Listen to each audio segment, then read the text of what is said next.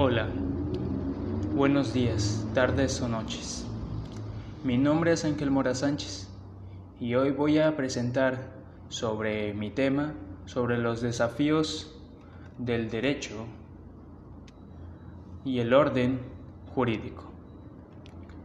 Voy a hablar sobre los desafíos del derecho, pues para empezar, en primer lugar, el derecho afronta fuertes tensiones entre la globalización y los renovados impuestos nacionalistas o soberanistas. De algunos estados, los difíciles problemas jurídicos que surgen de esta tensión de todas las áreas del derecho desde el derecho comercial y financiero hasta los derechos humanos no son pocos. En esto pues es decir, anteriormente, hoy son muchos más fuertes y los conflictos entre los multiculturalismos y la atención homogeneizadora y no aporta dichos conflictos. No, no existiera antes sino porque fenómenos como las migraciones y los reconocimientos de importes, grupos étnicos y raciales, tradicionalmente invisibilidades, los han adjudicado. Bien, hablaré sobre el orden jurídico. Pues el orden jurídico es, por decirlo, un, una etapa del conjunto del derecho de una sociedad, es decir, el conjunto de normas jurídicas que rigen en un lugar determinado, en una época en contra encontrada.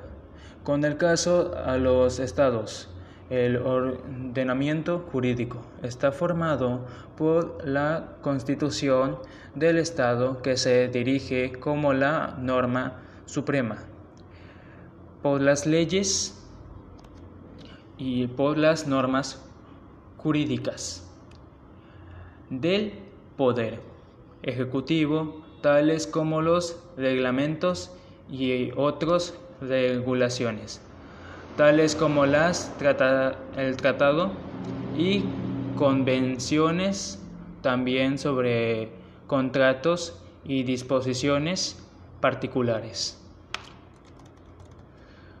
No se debe confundir el orden el orden el ordenamiento jurídico con el orden jurídico que se traduce en el conjunto, de forma que rige una determinada área del ordenamiento jurídico.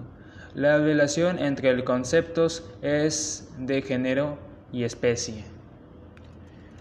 Bien, hablando de todo esto, sobre estos temas, estos dos temas que puse, voy a hablar sobre mi definición propia del desarrollo.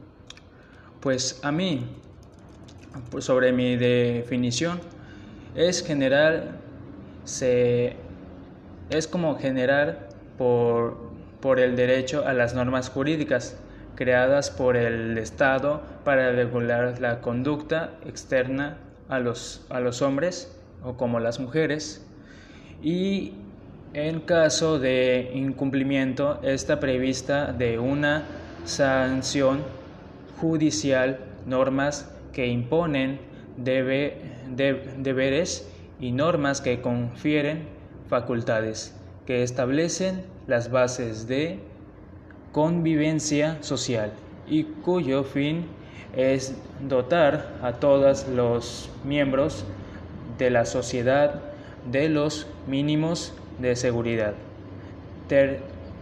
certeza, se tiene que llevar certeza, igualdad, libertad, justicia y bien común. Y sobre las normas de los derechos del ser humano son normas jurídicas, normas sociales, normas morales, normas jurídico generales, normas jurídico individuales y también las leyes. Sobre esto también están las clasificaciones del derecho, de el derecho positivo, el derecho ejecutivo, el derecho público y el derecho privado. Pues para mí estos son los derechos que he explicado sobre parte de mí, de mi definición propia del derecho.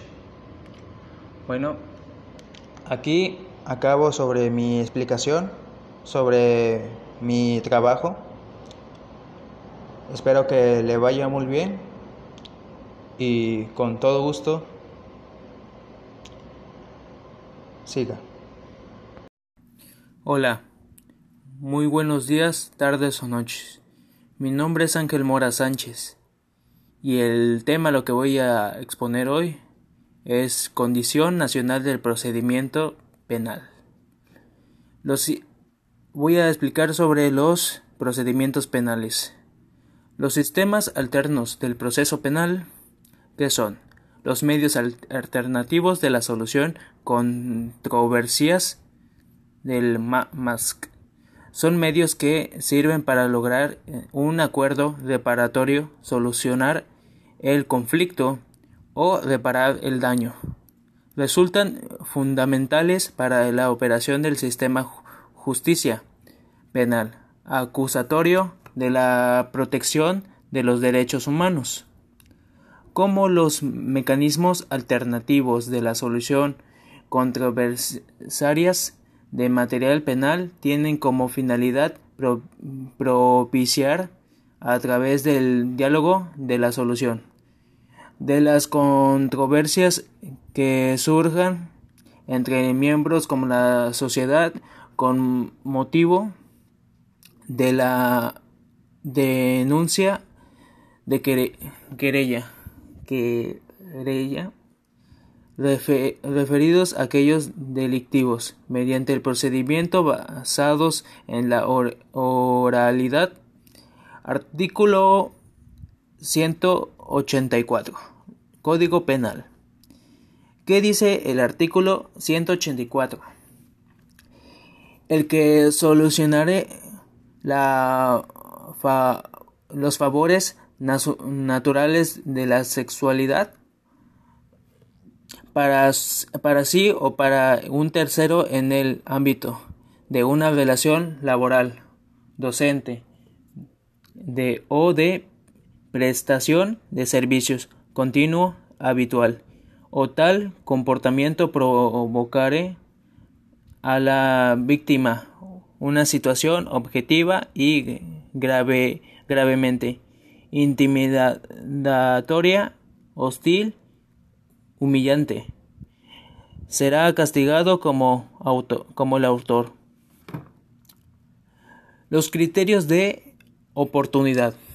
Cuando se da el criterio de oportunidad, el primer momento en que se puede llevar a cabo el criterio de oportunidad es cuando el fiscal ya tiene la denuncia de hecho delictivo que tienen las personas y no se constituye un delito, entonces en ese caso ni siquiera, se integra la carpeta de investigación.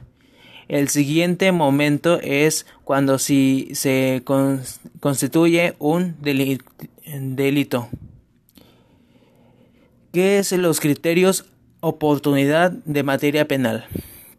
El criterio de oportunidad figura jurídica contemplada entre el artículo 21 de nuestra Constitución consiste en la posibilidad de ministerios públicos se obtenga ejercer la acción penal, siempre que se haya reparado o garantizado los daños causados en las víctimas o ofendido. ¿Quién aplica los criterios de oportunidad. El criterio de oportunidad es una figura jurídica que está establecida entre el artículo 21 en la Constitución Política de Estados Unidos Mexicanos como una competencia entre el Ministerio Público y está regulada por el contenido nacional, por el procedimiento penal y sobre la suspensión condicional del proceso es aquella salida interna que se propone en el mismo sistema a fin de que la persona inculpada o imputada pueda terminar su proceso penal cumpliendo con un plan de reparación de daños una serie de condiciones. Una vez cumplido está con concluir la causa penal. El objetivo de la suspensión, condición que consiste a dar por terminado el proceso ordinario penal, sin tener a qué, a qué llevar un juicio oral y por sin que sin medio de sentencia brindando la oportunidad de al imputado en que cumpliendo la salida alternativa que se extinga la acción penal. Bueno, esto es lo que expliqué.